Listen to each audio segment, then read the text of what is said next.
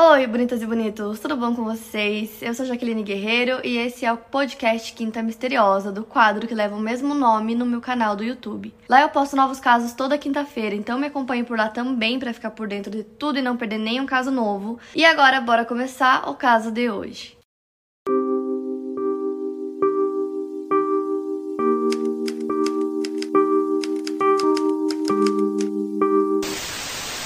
Charles Augustus Lindenberg nasceu em 4 de fevereiro de 1902 em Detroit. O início da sua vida foi principalmente em Little Falls, Minnesota e em Washington, D.C. Quando ele estava no segundo ano de engenharia mecânica na Universidade de Wisconsin, o Charles resolveu se matricular em uma escola de aviação em Lincoln, Nebraska. Devido a seu crescente interesse pela aviação, ele comprou um avião da Primeira Guerra Mundial, o qual ele chamou de Jenny.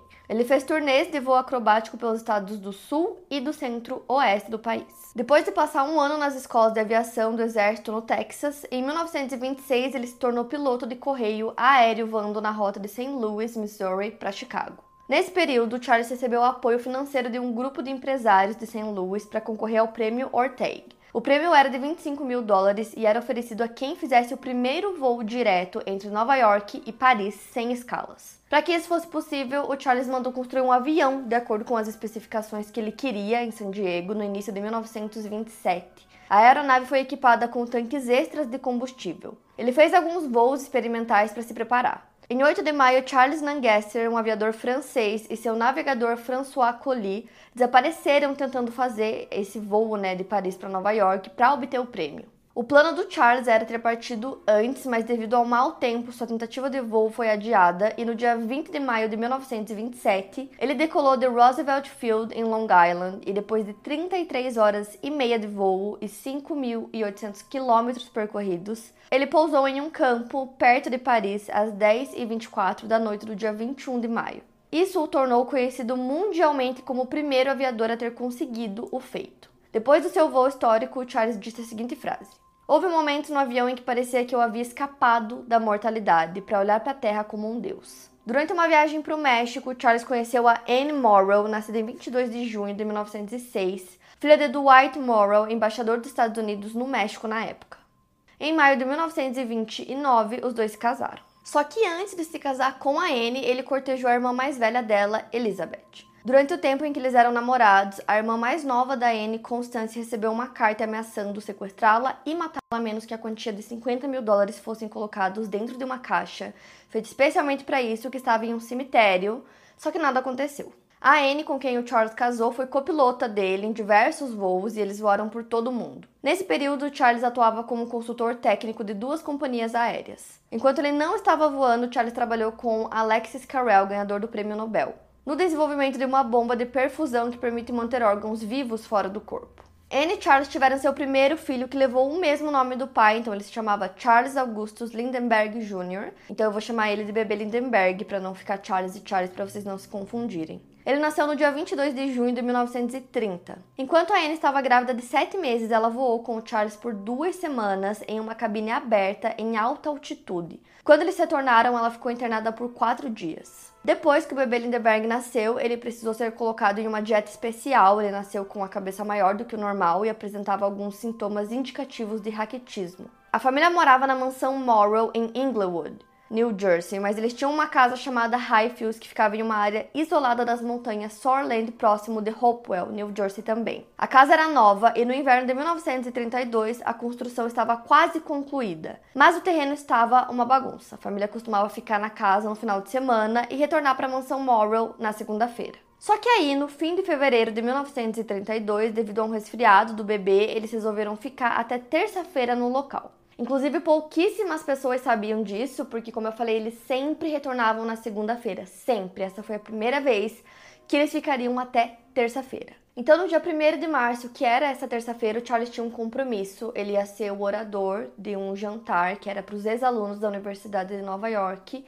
Ele amava esse tipo de evento, ele era chamado o tempo todo, ele gostava muito, não perdia a oportunidade de ir lá e falar em público, porque geralmente ele era muito aplaudido, muito adorado, então era o tipo de coisa que ele amava, ele sempre, sempre comparecia. Porém, simplesmente naquela noite ele não apareceu não foi pro compromisso dele, não avisou ninguém que ele não iria, ao invés disso ele dirigiu é, cerca de duas horas de volta para Highfields, que é onde ficava a casa. Então ele chegou por volta das 8h25. Só que antes de chegar, ele fez uma ligação para casa dizendo que ele não queria que ninguém checasse o bebê entre as 8 e as 10 da noite, porque ele não queria que o bebê Lindenberg ficasse mimado, simplesmente por isso. Então ele deu essas instruções que ninguém deveria checar ele. A babá e a Anne, né, a mãe do bebê, colocaram ele no berço por volta das sete e meia da noite e deixaram ele lá. Ele tinha apenas 21 meses. Então o Charles chega em casa e tanto a Anne quanto a babá, que se chamava Betty Go, precisavam passar pelo quarto do bebê para ir pro quarto delas. Então elas fizeram isso e não ouviram nada, não tinha barulho nenhum. Então elas foram pro quarto delas. E a Betty decidiu checar o bebê para ver se estava tudo bem às 10 da noite, já que o Charles, né, tinha mandado que ninguém fosse até às 10. Às 10 horas ela vai até o quarto e o bebê não estava mais lá. E num primeiro momento, as duas acreditavam que era uma brincadeira do Charles, porque algumas semanas antes ele tinha feito uma brincadeira onde ele pegou o bebê, tirou do berço e escondeu o bebê dentro de um armário e fez os funcionários ficarem procurando por ele por horas até revelar onde ele tinha colocado o bebê. Então ele fez essa brincadeira. E aí, nesse primeiro momento, elas acreditavam que ele estava fazendo a mesma brincadeira. Então a Anne vai até o quarto para perguntar para ele, né, se ele tinha feito isso. Só que aí imediatamente ele responde: eles roubaram o nosso bebê. Tipo, imediatamente. Então, a partir desse momento, o caso já foi tratado como um sequestro. Uma busca imediata começa pela propriedade, então no quarto o berço do bebê ficava bem próximo da janela e essa janela estava aberta. No parapeito da janela, o Charles encontrou um bilhete onde pedia um resgate de 50 mil dólares pelo bebê. A polícia de Hopewell foi notificada né, do sequestro da criança, que eles acreditavam que tinha acontecido por volta das 9 horas da noite, então eles fazem um relatório e passam o caso para a polícia do estado de Nova Jersey. Então eles assumiram o caso a partir já daquele primeiro momento. O coronel Norman Schwarzkopf, que é do estado da polícia de Nova York, ele acabou concedendo a investigação, tipo, grande parte da investigação para o próprio Charles, né? Para o pai do bebê. É, o que não faz muito sentido, né? Ele não era policial, então ele não tinha nenhuma habilidade com investigação, não sabia como investigar um caso. Então, assim, a maior responsabilidade do caso ficou realmente nas mãos do Charles, mas ele não tinha experiência nenhuma. E por conta disso, ele acabou deixando que vários erros acontecessem já desde o início da investigação, como por exemplo, tinha algumas pegadas que eles encontraram, e aí várias pessoas pisaram no local, passaram pelo local, né? Então, essas pegadas meio que foram pisoteadas e aí meio que sumiram, eles não tinham perfeitamente a pegada, né, para saber que sapato o sequestrador estava usando, qual era o número do sapato. Além disso, tinham algumas evidências, né, pela casa e várias pessoas manusearam essas evidências, o que também não pode acontecer de jeito nenhum. Foi feita uma investigação na propriedade e tinham alguns policiais fazendo essa investigação. Eles encontraram algumas pegadas com lama próximas do berço mas eles não conseguiram medir exatamente como era essa pegada. Acredito que porque muitas pessoas entraram e saíram do quarto, não sei. Mas eles não conseguiram nem saber, por exemplo, o número que o sequestrador usava, não tinha como. Outra coisa que também foi encontrada na propriedade foi uma escada. Eles acreditavam que essa escada tinha sido usada para poder entrar no quarto do bebê, que não ficava no térreo, né? Então precisava de uma escada. É, essa escada estava quebrada em um certo ponto, então a polícia acreditava que ou ela quebrou enquanto o sequestrador subia na escada ou enquanto ele estava descendo com o bebê. Bem no início já surgiram alguns questionamentos sobre essas primeiras evidências encontradas e que eram um pouco estranhas, como por exemplo como o sequestrador conseguiu colocar essa escada lá? Primeiro, como ele sabia de todas as janelas qual era exatamente a janela do quarto do bebê, né, para ir exatamente naquela janela? Como ele conseguiu entrar lá, pegar o bebê sem que ninguém ouvisse nada, sem que ninguém percebesse, descer com o bebê, tipo, é... tinham pessoas na casa, várias pessoas, e ninguém ouviu nada. Além disso, também foram observadas algumas pegadas que iam até o limite da propriedade, só que lá no quarto do bebê eles não conseguiram encontrar impressões digitais ou manchas de sangue, nenhuma evidência desse tipo. E como o Charles era muito conhecido, já no primeiro dia, tipo, horas depois de descobrirem que o bebê tinha sido sequestrado, o caso já estava sendo noticiado pelos, pelas rádios e na manhã seguinte já estava nas manchetes de muitos jornais. Então a mídia desde o início cobriu o caso assim completamente. Todas as pessoas que trabalhavam na propriedade, tanto dentro da casa quanto fora dela, foram interrogadas, investigadas, sem exceção. Enquanto isso acontecia, o Charlie estava tentando descobrir uma maneira de entrar em contato com os sequestradores para conseguir pegar o filho dele de volta. O bebê foi sequestrado no dia 1 de março e aí no dia 6 eles recebem um segundo bilhete pedindo resgate. Esse bilhete tinha um carimbo, esse carimbo era de dois dias antes, ou seja, do dia 4. E o carimbo vinha de Brooklyn, Nova York, e lá eles pediam um novo resgate agora de 70 mil dólares. O desaparecimento mobilizou forças políticas e policiais da época. No dia 8 de março, o advogado do Charles, Henry Breckenridge, recebeu a terceira nota de resgate. Nela, o sequestrador dizia que não iria aceitar que uma pessoa que foi indicada pelo Charles e pela Anne fosse o intermediário das negociações. Nesse mesmo dia, um diretor de escola aposentado se ofereceu para ser o intermediário através do jornal Bronx Home News. Esse homem se chamava John F. Condon. E além de se oferecer para intermediar as negociações, ele propôs pagar mais mil dólares no valor do resgate. Tanto o sequestrador quanto o Charles aceitaram a proposta. Para se comunicar com o sequestrador no jornal, o John Condon utilizava o codinome Joffsey. E ele recebeu o valor de 70 mil dólares para repassar para o sequestrador, então eles começaram as negociações do pagamento através de colunas do jornal. No dia 12, o John Condon recebeu uma nota de resgate. A nota foi entregue por volta das 9 horas da noite. E quem entregou para ele essa nota foi um motorista de táxi chamado Joseph Perrone. E esse motorista disse que recebeu essa nota de um homem não identificado. Na nota haviam instruções afirmando que a próxima nota seria encontrada em um terreno vazio, sob uma pedra, aproximadamente 30 metros de distância da estação de metrô. Então o John obedeceu às instruções, foi até o local, encontrou a nota, e essa nota mandava que ele fosse se encontrar com um homem que dizia se chamar John também, e eles deviam se encontrar no cemitério Woodland. E nesse encontro, o John Condon pede que o homem dê alguma prova, né, de que realmente ele está com o bebê para que o resgate seja entregue a ele. Então, no dia 16, ele recebe um pijama, e o pijama foi identificado como sendo do bebê Lindenberg. No fim daquele mês, no dia 29, a Beth, que era a babá, né, do bebê, acabou encontrando um protetor de polegar bem na entrada da propriedade, e ela disse que o bebê usava aquele protetor no dia que ele desapareceu. E aí, pra vocês terem uma noção, como eu falei, ele desapareceu no dia primeiro, então agora já tava, né, no final do mês, já passando praticamente 30 dias, e eles ainda não tinham conseguido é, With Kizik hands free shoes, motion sounds something like this. Kizik helps you experience the magic of motion. With over 200 patents and easy on, easy off technology, you'll never have to touch your shoes again. There are hundreds of styles and colors, plus a squish like nothing you've ever felt.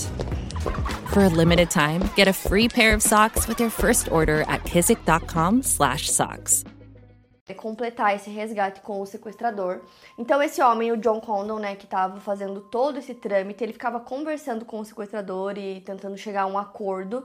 E aí o sequestrador começou a dizer que ele aumentaria o valor do resgate para 100 mil dólares. Então ele começou a ameaçar ele, né, de aumentar o valor. E aí ele manda mais uma nota e nessa nota ele pede para se encontrar com o John Condon no dia 2 de abril. Então esse encontro aconteceu à noite, os dois se encontraram e aí o John Condon pediu que o sequestrador diminuísse o valor do resgate para 50 mil dólares, inclusive esse foi o valor que ele entregou para ele. E a maior parte desse valor era em certificados de ouro. E esses certificados tinham números registrados, todos eles pelo Departamento do Tesouro, que foi uma estratégia deles para conseguir identificar, né, quando esses certificados começassem a ser usados através do número. Então essa quantia foi entregue ao homem. Em troca, ele deu uma última nota que tinha um local que, segundo ele, era onde eles encontrariam o bebê. Esse local era um barco chamado Nelly, que ficava próximo a Martha's Vineyard, em Massachusetts. Então, no dia seguinte, eles vão para lá, começam a fazer uma busca que, inclusive, foi liderada pelo Charles. Buscam em absolutamente tudo e não encontram o bebê. A busca pelo Charlie não parou e aí eles decidiram divulgar todos aqueles números de registro né, dos certificados de ouro para literalmente todos os lugares. Então eles divulgam nos jornais e aí todo mundo tinha esses números. Então isso era uma estratégia para tentar pegar o sequestrador. Então qualquer lugar que ele entrasse e tentasse usar é, os certificados de ouro, a pessoa deveria ter o número. Então assim, aeroportos, postos de gasolina, lojas de conveniência qualquer lugar, não só bancos, qualquer lugar que a pessoa tentasse usar, todo mundo tinha esse número, né? E ao mesmo tempo que muitas pessoas estavam tentando ajudar, também tinham pessoas tentando se aproveitar da situação. Uma mulher chamada Evelyn McLean acreditava que ela poderia ajudar o Charles a ter o seu filho de volta, isso porque ela conhecia um vigarista chamado Gaston Mins, porque ele tinha feito um serviço investigativo para o marido dela alguns anos antes. Então, assim, pouquíssimos dias depois do sequestro, ela entra em contato com ele e aí ele fala que ele tinha certeza absoluta que ele conseguiria contato com os sequestradores. Ele até falou para ela que ele foi chamado para participar de um grande sequestro,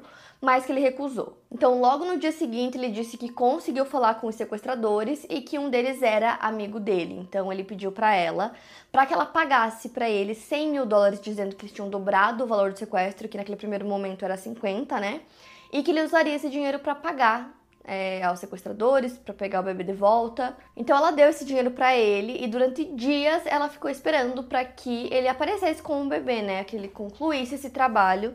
Então ela ficou esperando até o dia 17, foi quando ela começou a perceber que ele estava enrolando ela, ele dizia que estava mantendo contato com os sequestradores, mas aí nada acontecia. Ele disse que o líder do sequestro se chamava The Fox, que ele estava lidando com tudo, mas aí ela começou a desconfiar que, na verdade, ele não sabia nada, então ela pediu que ele devolvesse os 100 mil dólares do sequestro e que ele também é, devolvesse um dinheiro extra que ela pagou, né, pelos serviços dele, pelos custos do serviço da investigação. Quando ele não devolveu o dinheiro, ela decidiu ir até a polícia, então o FBI prendeu o Gaston e além dele prenderam também um advogado, que era essa pessoa que ele dizia que era o The Fox. Esse advogado era, na verdade, o Norman Whitaker e os dois foram presos. E ele e o Norman foram condenados por conspiração para fraude e sentenciados a cumprir dois anos cada um. Além dessa, houveram outras tentativas de fraude que precisaram ser investigadas antes que suas conexões com o caso fossem eliminadas. No dia 12 de maio, 72 dias depois do sequestro, o corpo em decomposição de uma criança foi encontrado a menos de 8 quilômetros da casa dos Lindenberg. O corpo estava no meio do caminho entre Highfields e uma casa de fazenda em Mount Rose, que o Charles, inclusive, havia alugado para poder acompanhar a obra em Highfields. A vítima foi morta com um golpe na cabeça durante ou logo após o sequestro. E com isso eles perceberam que o assassino estava familiarizado com a área, porque o bebê foi colocado em uma cova rasa, a cerca de 15 metros da entrada, em uma mata fechada que deixava o local em total escuridão. Depois dessa descoberta, a família acabou doando a casa para caridade.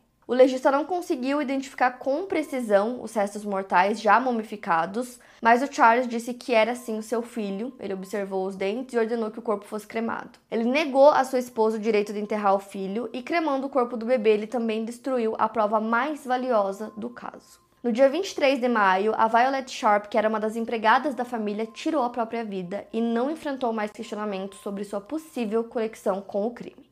A Violet era uma das poucas pessoas que sabiam que seus patrões ficariam em casa naquela terça-feira. A indignação nacional com o caso levou o Congresso dos Estados Unidos a aprovar a Lei Federal do Sequestro, também conhecida como Lei Lindenberg, no dia 22 de junho de 1932, que seria o dia do segundo aniversário do Baby Charlie. Essa lei tornou o sequestro, além das fronteiras estaduais, um crime federal, e esse crime poderia ser punido com a morte. O John Condon ajudou a Polícia Estadual de Nova Jersey a construir o perfil do homem para quem ele havia entregue o dinheiro, o suposto John. Aquela escada utilizada para subir ao quarto do bebê foi examinada na tentativa de identificar o sequestrador. Isso porque foi uma escada construída pelo próprio sequestrador de maneira tosca, segundo a polícia, e mesmo assim, a escada foi construída por alguém familiarizado com a madeira que tinha a inclinação para possibilitar a construção dessa escada. Os investigadores buscaram minuciosamente por impressões digitais, até lascas da madeira foram utilizadas para identificar os tipos de madeira que foram usados na escada.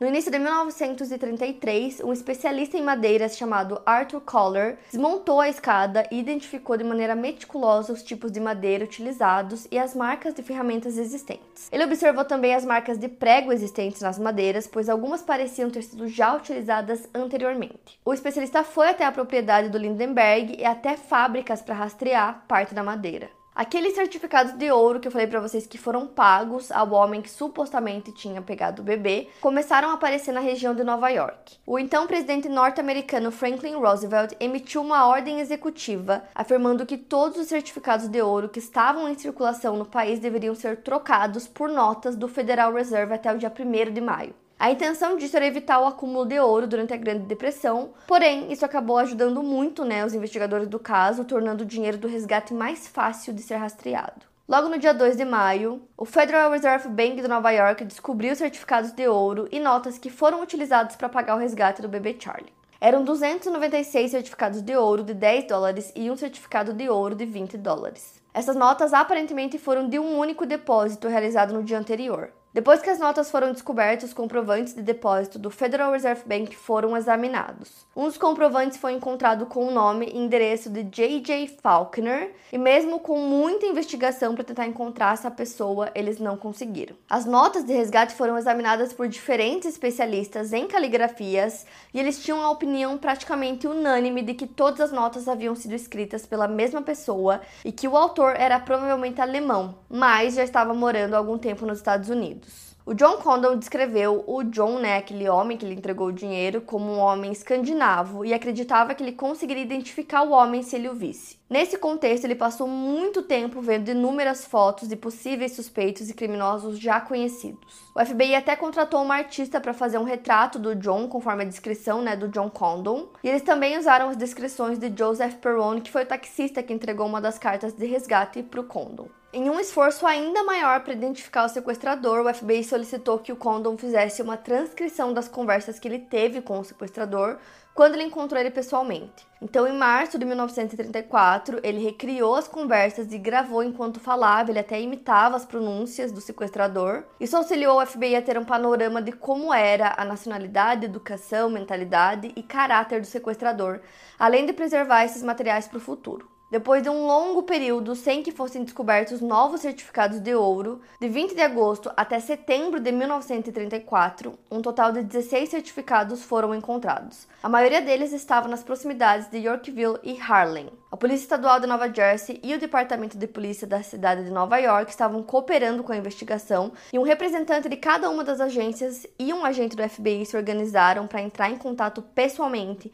com todos os bancos da Grande Nova York e do Condado de Westchester e aí vários bancos locais também rastrearam notas até próximo do ponto em que elas foram passadas, possibilitando que os investigadores rastreassem a pessoa que originalmente havia repassado essas notas. Então, pela primeira vez, eles conseguiram, né, finalmente chegar a uma pessoa que tinha usado, né, aquelas notas e essa pessoa, né, a descrição dessa pessoa era exatamente a descrição que o John Condon tinha feito do sequestrador, então batia exatamente. E através da investigação foi determinado que essas notas foram usadas principalmente em lojas muito pequenas, então tipo lojas de esquina. Mas mesmo tendo essa ligação, eles ainda não tinham um nome, eles só sabiam que eles estavam chegando muito perto de encontrar o sequestrador. No dia 18 de setembro de 1934, por volta das 1h20 da tarde, o gerente assistente do Corn Exchange Bank and Trust Company, na cidade de Nova York, ligou para o escritório do Bureau da cidade de Nova York para dizer que um certificado de ouro de 10 dólares havia passado alguns minutos antes em um dos caixas daquele banco. Essa conta havia sido recebida de um posto de gasolina na cidade de Nova York e o certificado de ouro havia sido recebido três dias antes, no dia 15. O homem pagou por 5 galões de gasolina com esse certificado e mais uma vez ele se encaixava na descrição. O atendente do posto ficou desconfiado com o certificado de ouro e decidiu anotar a placa do carro desse homem. Então a polícia conseguiu rastrear esse homem através da placa do carro. Então eles foram até o endereço dele e ficaram meio que vigiando para ver em que momento ele ia sair da casa. Então, isso foi no dia 18 de setembro. Eles ficaram lá vigiando até as primeiras horas do dia 19, que foi quando o homem saiu da casa e a descrição dele batia perfeitamente. The longest field goal ever attempted is 76 yards. The longest field goal ever missed? Also 76 yards. Why bring this up? Because knowing your limits matters, both when you're kicking a field goal and when you gamble. Betting more than you're comfortable with is like trying a 70 yard field goal. It probably won't go well. So set a limit when you gamble and stick to it. Want more helpful tips like this? Go to keepitfunohio.com for games, quizzes, and lots of ways to keep your gambling from getting out of hand. Com a descrição do frentista e também do John Condon. Então ele foi preso por volta das 9 horas da manhã. O suspeito era Bruno Richard Hauptmann. Ele era um carpinteiro alemão que morava nos Estados Unidos há 11 anos. Ele tinha um certificado de ouro de 20 dólares com ele no momento que foi preso. Em sua casa foi encontrado um par de sapatos que havia sido comprado com uma nota de resgate de 20 dólares recuperada dias antes, no dia 8 de setembro. Ele admitiu ter realizado diversas compras com os certificados de ouro. E na noite do dia 19 de setembro, o taxista Joseph Perrone identificou o Bruno como sendo o indivíduo que entregou para ele a nota de resgate. No dia seguinte, foi encontrado na garagem do Bruno um galão de gasolina e dentro dele haviam 13 mil dólares em certificados de ouro. Em sua defesa, o Bruno alegou que ele estava guardando aquele dinheiro para um amigo dele chamado Isidor Ficht, que havia retornado à Alemanha em 1933 e falecido. E esse dinheiro encontrado ele estava embrulhado em jornais de setembro de 1934 e não de abril de 1932, quando o caso né, aconteceu. Então fazia muito sentido né, para a história que o Bruno estava contando, que ele tinha encontrado esse dinheiro, né, pela data do jornal, né, a história batia. Então ele explicou que ele encontrou esse dinheiro do amigo dele e que ele se surpreendeu porque o amigo devia para ele 7 mil dólares e ele não pagava. Então meio que ele decidiu pegar esse dinheiro e esconder, já que o amigo estava devendo, e ele não contou para a esposa dele. E a esposa do Bruno deu um álibi para ele pro dia do sequestro, né, que foi uma terça-feira, dia 1 de março, e ela contou para a polícia que toda terça-feira ele buscava ela no trabalho. Ela trabalhava numa padaria, então ele ia até essa padaria para buscar ela, e a padaria ficava no Bronx, então são duas horas de distância da casa dos Lindenberg, então não teria como ele buscar ela e estar lá ao mesmo tempo. E os registros de trabalho do Bruno também identificavam que ele estava em Nova York naquele dia. É, porém, o taxista identificou ele como sendo né, o homem que entregou o bilhete e o John Condon também identificou ele como sendo aquele homem para quem ele entregou o dinheiro e para quem ele viu e conversou pessoalmente. A polícia também constatou que o Bruno tinha um Dodge Sedan que batia com a descrição de um carro que foi visto nas proximidades da casa dos Lindenberg um dia antes do sequestro. O Bruno também forneceu uma amostra da caligrafia dele que foi enviada para ser comparada com a caligrafia das notas, né, dos bilhetes que foram entregues. E aí os especialistas do laboratório do FBI identificaram que a caligrafia das notas realmente pertenciam ao Bruno. Uma investigação policial mais aprofundada mostrou que o Bruno Richard Hauptmann nasceu em 26 de novembro de 1899 na Saxônia, Alemanha, se tornando carpinteiro aos 14 anos. O Bruno serviu no exército alemão em 1917 e 1918 durante a Primeira Guerra Mundial. Depois ele começou a roubar e foi condenado por invasão de domicílio em 1919. Em 1922 ele foi preso por posse de itens roubados. Ele escapou do julgamento nesse caso. No ano seguinte, ele foi preso duas vezes por entrada ilegal nos Estados Unidos. Em novembro de 1923, ele conseguiu entrar no país a bordo do navio George Washington. Em 10 de outubro de 1923, ele se casou com Anna Schoeffler, uma garçonete que trabalhava em Nova York. O casal teve um filho em 1933 chamado Manfred. Até a primavera de 1932, o Bruno trabalhava como carpinteiro, mas pouco depois do sequestro do Charles, ele passou a negociar em ações e não trabalhou mais. Em 26 de setembro de 1934, o Bruno foi indiciado na Suprema Corte do Condado de Bronx. Sob a acusação de extorsão e no início de outubro, no dia 8, ele foi indiciado por assassinato no condado de Hunterdown, Nova Jersey. Em 19 de outubro, ele foi levado para a cadeia para aguardar o julgamento. O julgamento dele começou no dia 3 de janeiro de 1935 em Flemington, Nova Jersey, e durou cinco semanas. O caso da promotoria foi baseado em provas circunstanciais contra ele. As marcas na madeira da escada utilizada para subir ao quarto do bebê correspondiam às ferramentas que o Bruno tinha em sua propriedade. Além disso, a madeira da escada correspondia à madeira que era utilizada como piso no sótão da casa dele. O número do telefone do John Condon foi encontrado rabiscado na porta de um armário. Além disso, as caligrafias eram correspondentes. O Charles testemunhou né, no julgamento e ele disse que ouviu o Bruno chamar pelo John Condon em um dos encontros que eles tiveram, né, que o John Condon teve com o sequestrador, no caso. E aí ele disse ter ouvido ele chamar. Porém, nesse dia ele estava a 70 metros de distância. E aí, quando os advogados de defesa chamaram o Bruno para o banco das testemunhas, ele declarou inocência total. Ele alegou que ele tinha sido espancado pela polícia e que ele foi forçado a dar amostras de caligrafia que batessem com a caligrafia dos bilhetes que foram entregues, né, pedindo resgate. O júri chegou a um veredito depois de 11 horas de deliberação, então o Bruno foi considerado culpado de homicídio doloso ou assassinato em primeiro grau. Ele foi sentenciado à morte, a defesa dele recorreu à decisão no Tribunal de Primeira Instância.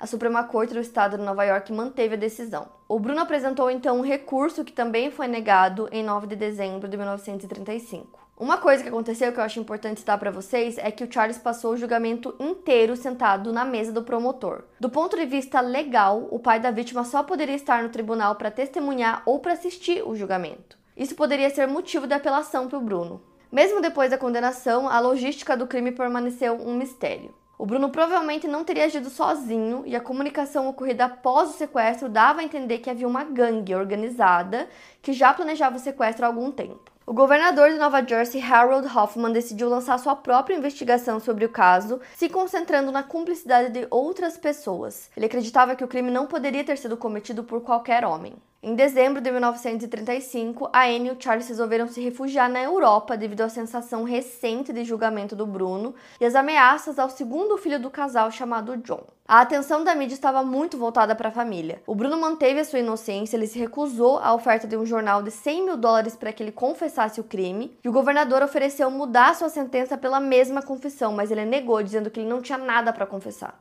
A execução do Bruno estava marcada primeiramente para o dia 17 de janeiro de 1936. Ela foi prorrogada algumas vezes e o Bruno foi eletrocutado em 3 de abril de 1936. Ele não disse nada quando perguntaram sobre suas últimas palavras. Esse crime, né, todo o caso, na verdade, despertou muito fascínio das pessoas desde o momento que aconteceu até anos depois, porque foi um caso que nunca foi explicado. Por mais que o Bruno tenha sido condenado, né, e culpado pelo crime, eles nunca conseguiram chegar a uma explicação do que realmente aconteceu, como aconteceu, né, como essa gangue, essas pessoas planejaram todo o crime. Antes da prisão do Bruno, antes que chegassem ao nome dele, acreditava-se que tinha uma gangue muito bem organizada que tinha cometido o crime, né, que tinha feito todo o sequestro, pedido de resgate e tudo. Porém, ao observar as evidências que foram encontradas na propriedade dos Lindenberg, basicamente todas elas apontavam para um trabalho interno por vários motivos, vou citar eles para vocês. Primeiro, o Charles né, pediu que ninguém entrasse no quarto do bebê entre as 8 e as 10 horas da noite especificamente. Então, por que, que ele fez esse pedido? É, ele disse que não queria que o bebê ficasse mimado, mas ele era muito pequenininho, então não fazia muito sentido. E aí, justamente naquele dia, ele pediu que ninguém entrasse no quarto, naquele horário que foi o momento em que ele foi sequestrado. Além disso, ele tinha um compromisso naquele dia, como eu falei para vocês, e ele faltou no compromisso, não avisou para ninguém, que era uma coisa que ele nunca fazia. O Charles também disse para a esposa que ele tinha ouvido um barulho de madeira quebrando Além deles, tinham várias outras pessoas na casa, tinham outros três funcionários e nenhum deles disse ter ouvido absolutamente nada.